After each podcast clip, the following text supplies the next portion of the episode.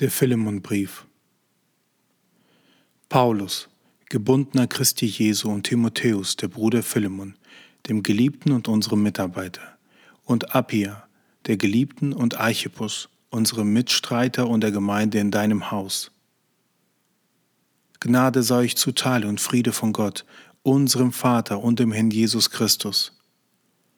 Ich danke meinem Gott alle Zeit, wenn ich bei meinem Gebeten deiner gedenke da ich höre von deiner Liebe für alle Heiligen und deinem Glauben, den du zum Herrn Jesus hast. So bete ich, auf dass die Gemeinschaft deines Glaubens wirksam werde im Erkennen und Anerkennen alles Guten, das in uns vorhanden ist und bewirkt wird, zu Christus Jesus hin. Denn viel Dankbarkeit und Trost haben wir über deine Liebe, weil die Heiligen durch dich, Bruder, innerlich erfrischt worden sind.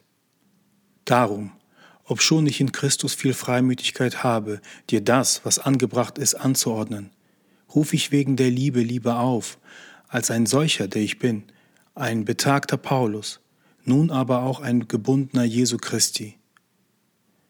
Ich rufe dich auf betreffs meines Kindes, dessen Vater ich in meinen Fesseln wurde, Onesimus, vormals dir unbrauchbar, nun aber dir und mir gut brauchbar, den ich zurückschicke.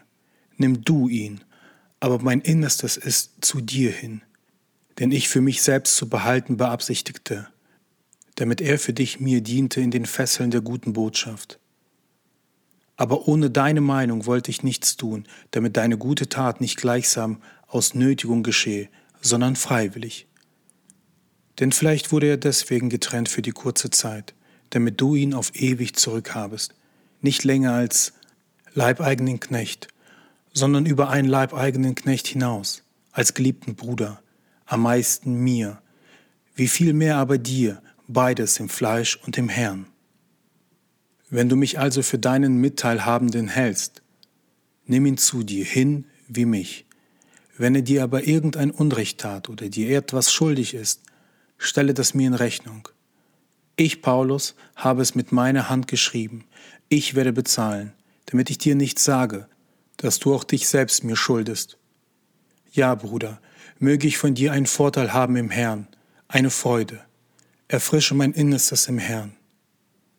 Überzeugt von deinem Gehorsam habe ich dir geschrieben, wissend, dass du sogar über das hinaus, was ich sage, tun wirst. Zugleich bereite mir auch eine Unterkunft, denn ich hoffe, ich werde durch eure Gebete euch geschenkt werden. Es grüßen dich Epaphras, mein Mitkriegsgefangener in Christus Jesus, Markus, Aristarchus, Demas, Lukas, meine Mitarbeiter. Die Gnade unseres Herrn Jesus Christus sei mit eurem Geist. Amen.